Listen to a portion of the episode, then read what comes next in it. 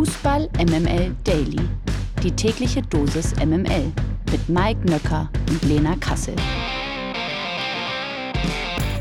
Wunderschönen guten Morgen. Es ist Donnerstag, der 18. Mai. Obwohl, vielleicht spreche ich ein bisschen leiser. Vatertag! Oh, genau. Ich wollte gerade sagen, es gibt zwei Gründe, eventuell ein bisschen leiser zu sprechen. Genau aus dem Grund, weil Mike Nöcker sein inneres Ego heute nach außen kehren wird. Er zeigt heute sein wahres Ich, so wie so viele andere Männer. Ja, Bollerwagen, live, live, aus dem Bollerwagen im Bierkönig. Hier, äh, alle Arenal. Ich bin direkt am Start und äh, habe nicht viel Zeit um mal einen alten Mickey Beisenherz-Satz rauszuholen. Na gut, ich verstehe das. Äh, an dieser Stelle alles Gute zum Vatertag, mein Lieber. Ja. Heißt es ja nicht noch Vatertag oder heißt auch das hier Elterntag? Sind.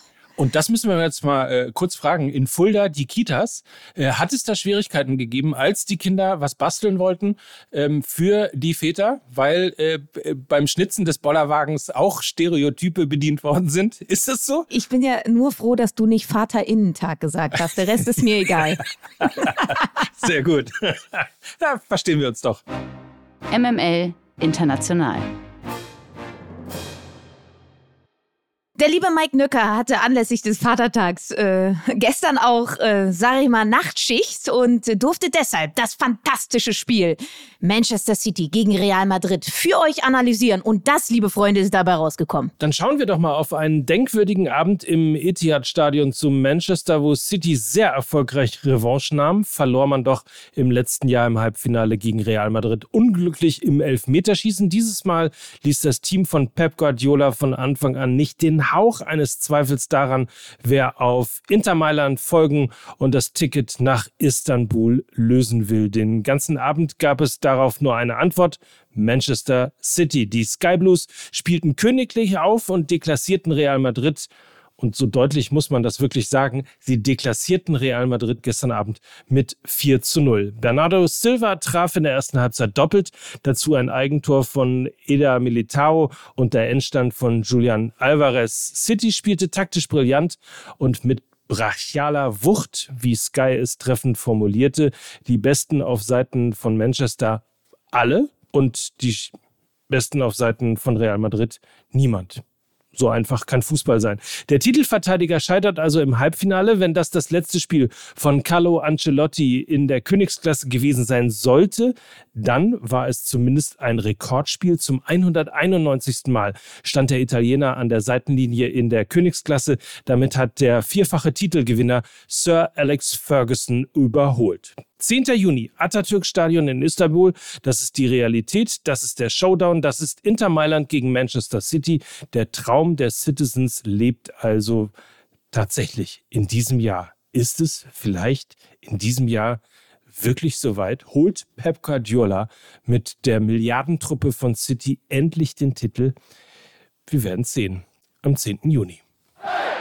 Eurofighter.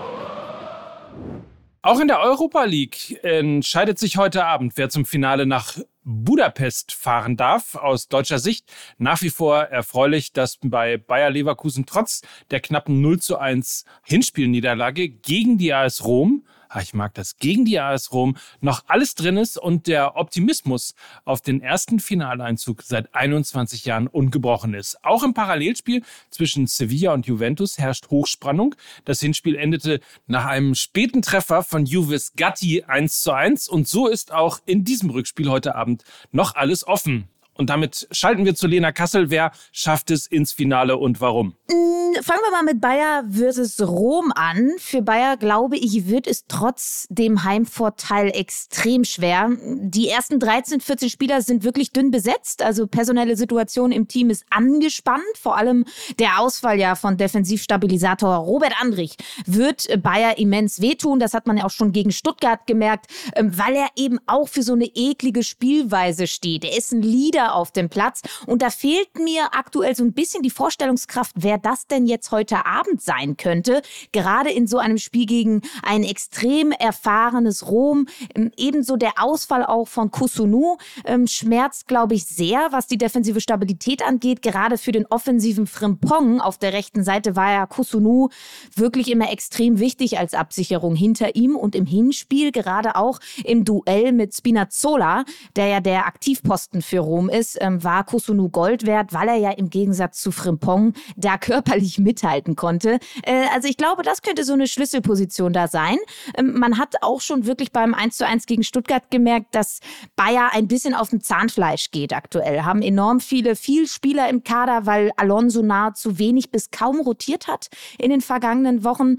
Und glaube, die Römer werden sich da hinten einigeln. Sie führen ja 1 zu 0.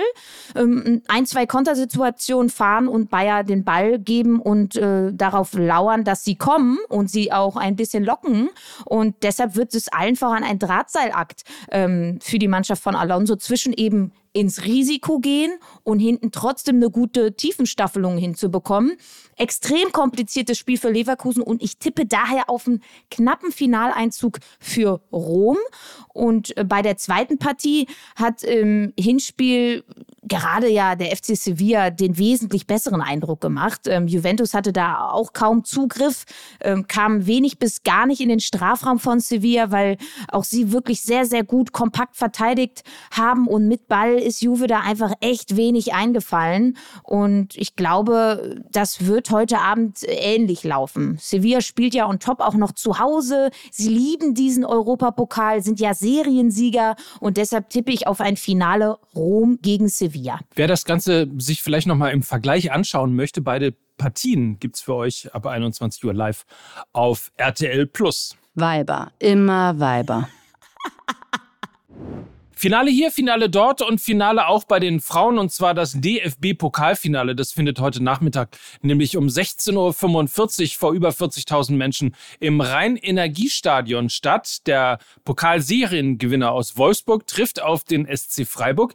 Die haben es ja wie die Männermannschaft ebenfalls ins Finale des DFB-Pokals geschafft. Also die Männer letztes Jahr, die Frauen dieses Jahr. Die Frauen des SC Freiburg standen bisher erst ein einziges Mal im DFB-Pokalfinale und zwar 2019. Und damals wie heute hieß der Gegner VfL Wolfsburg. Eigentlich sind die Rollen vor dem Pokalfinale der Frauen jetzt klar verteilt. Wolfsburg ist haushoher Favorit, Freiburg ist krasser Außenseiter, aber lässt sich das auch im Ergebnis widerspiegeln? Die Frage geht wieder an Lena Kassel.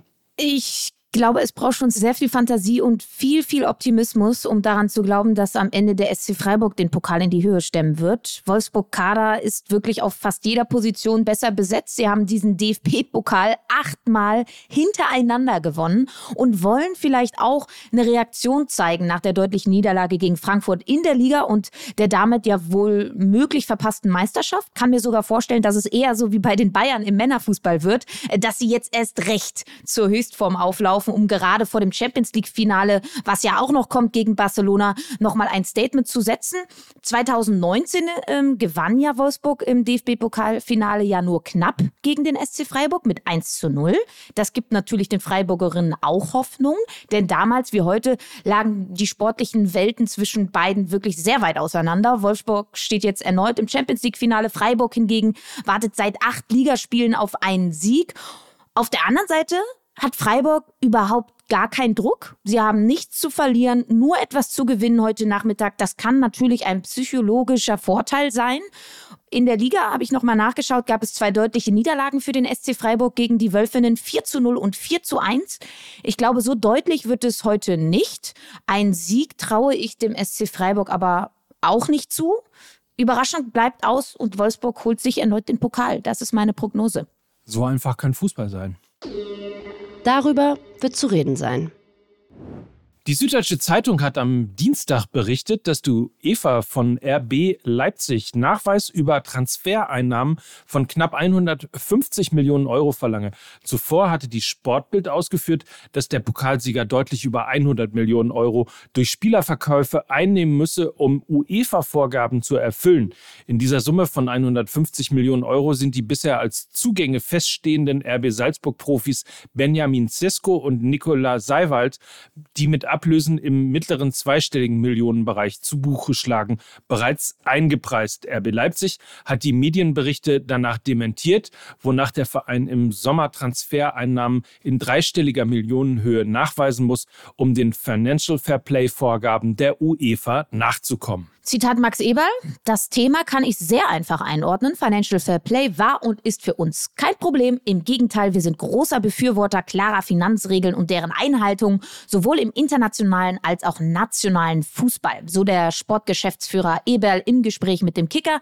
Tatsächlich ist es ja auch ein elementarer Bestandteil des Leipziger Geschäftsmodells, Transferüberschüsse zu erzielen, indem sie junge und hochbegabte Talente vergleichsweise früh und günstig holen, um sie dann nach entsprechender Marktwertsteigerung zu europäischen Großclubs zu verkaufen. Beste Beispiele dafür Nabi Keita, der 2016 für knapp 30 Millionen Euro aus Salzburg kam und zwei Jahre später für rund 68 Millionen Euro zum FC Liverpool ging. Auch mit Dayo Upamecano.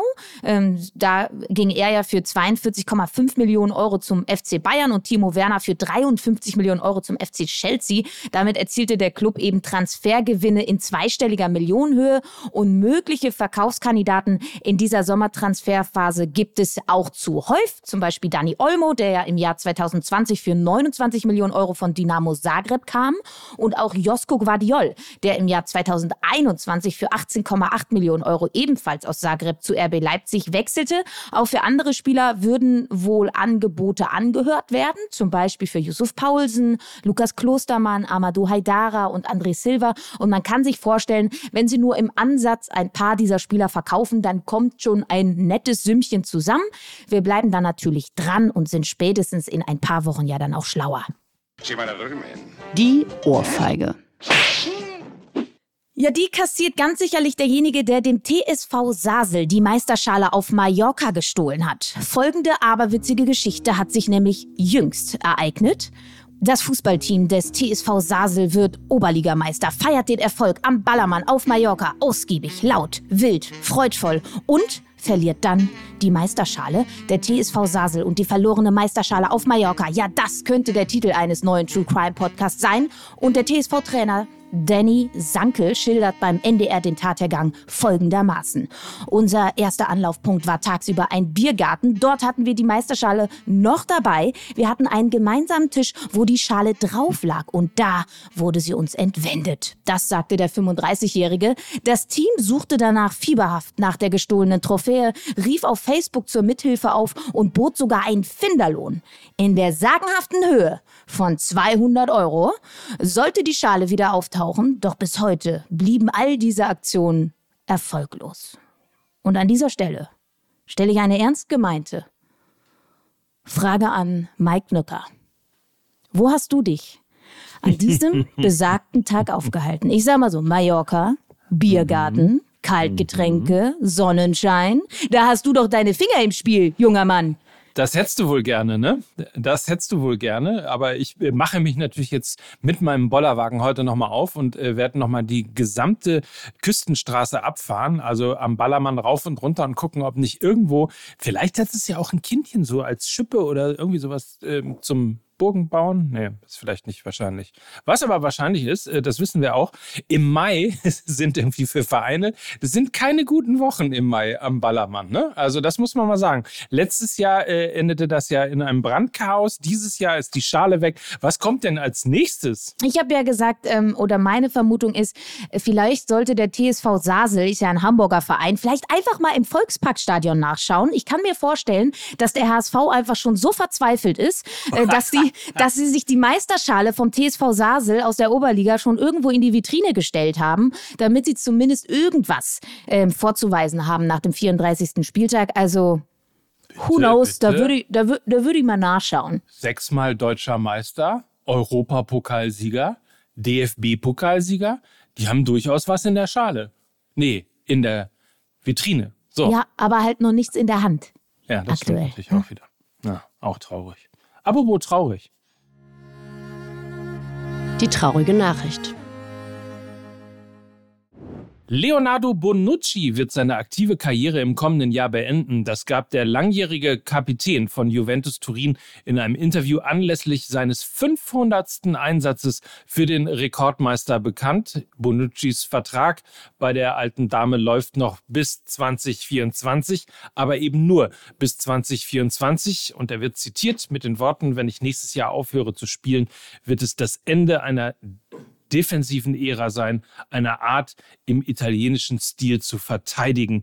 Er hoffe, dass viele zukünftige Verteidiger ihn, den früheren Juventus-Torhüter Gianluca Buffon sowie Abwehrspieler Giorgellini Chiellini und Andrea Basali als Idole sehen werden. Bonucci wechselte ja 2010 von AS Bari nach Turin. Abgesehen von einer Laie zu AC Mailand in 2017-18 hat der Innenverteidiger seither immer für Juventus gespielt. Und jetzt kommt es sicherlich im nächsten Jahr dann. Also ich, was denkst du? Das wird ein tränenreich, das wird ein richtig italienischer, tränenreicher, emotionaler Abschied, oder? 100 Prozent. 100 Prozent. Vor allen Dingen, er ist ja nahezu ein One-Club-Player, also den Großteil seiner Karriere einfach bei Juve gespielt und ich glaube, da eine, eine Ära geprägt, wie er ja auch selber schon äh, festgestellt hat, ganz demütig. ich glaube, das wird schon emotional, ja. Verlierer des Tages. Das ist heute Marvin Melem von Darmstadt 98. Der Mittelfeldspieler vom Aufstiegsaspiranten ist wegen Alkohol am Steuer verurteilt worden und muss nun eine Geldstrafe zahlen. Das sind natürlich Schlagzeilen zur Unzeit für Darmstadt, kurz vor dem wichtigen Heimspiel gegen den ersten FC Magdeburg und der nächsten Möglichkeit, den Aufstieg endlich perfekt zu machen, rückt dann plötzlich Marvin Melem in den Fokus. Der 26-Jährige wurde am Dienstag nämlich vom Amtsgericht Königstein wegen Alkohols am Steuer verurteilt. Der Lilienprofi muss 12 1000 Euro zahlen und seinen Führerschein vier Monate lang abgeben. Das berichtet die Bild-Zeitung. Doch was war passiert? Melem soll im September 2020 mit 2,37 Promille, also Mikes OMR-Niveau durch Kronberg gefahren sein und dort am frühen Abend von der Polizei erwischt worden sein. Das Urteil und die Strafe folgten jetzt mehr als zwei Jahre später. Irre. Unverschämtheit. Also erstens war ich überhaupt nicht so betrunken bei OMR. Ich war nur fröhlich. Das ist mhm. mal ein mhm. Unterschied. Mhm. Und zweitens müsste doch der Sportskamerad Melem wissen, erst nach der Saison wird getrunken und dann richtig. Aber wir wissen, beim TSV Sasel. Ja, das so. hat der TSV Sasel ja, ja eindrucksvoll bewiesen. Also, ne, erst Meister werden, dann Bierchen aufmachen. So einfach kann doch Fußball sein. Ich glaube, ich glaube viele Fans ähm, von MML werden auch ein Bierchen aufgemacht haben, denn die neue Folge ist endlich draußen. Ja, und man hat auch ein bisschen erfahren, warum es denn so lange gedauert hat. Eigentlich sollte sie ja schon am Montag kommen, aber ähm, Lukas hat quasi Typhus. Also sowas in der Art auf jeden Fall. Und ähm, naja, weil Miki dann auch noch äh, mit Kai Diekmann beschäftigt war und ich Heuschnupfen auf Mallorca habe, ist das eine sehr, äh, ich würde mal sagen, malade, aber trotzdem, äh, glaube ich, hochinteressante Folge geworden. Wir freuen uns drauf. Ähm, ich werde sie mir auch gleich direkt anhören. Das solltet ihr auch tun. Und dann hören wir uns selbstverständlich morgen wieder, haben wieder einen tollen Gast. Darauf freuen wir uns. Und äh, allen voran, ich freue mich darauf, weil dann muss ja. ich nicht wieder die Fragen beantworten. so, ich mache jetzt weiter hier Bollerwagen, okay? Bitte tue dies. Du hast es dir verdient, mein Lieber. Danke. Vielen, vielen Dank. Äh, das waren Mike Nöcker. Und Lena Kassel für Fußball MML. Tschüss. Tschüss. Dieser Podcast wird produziert von Podstars bei OMR.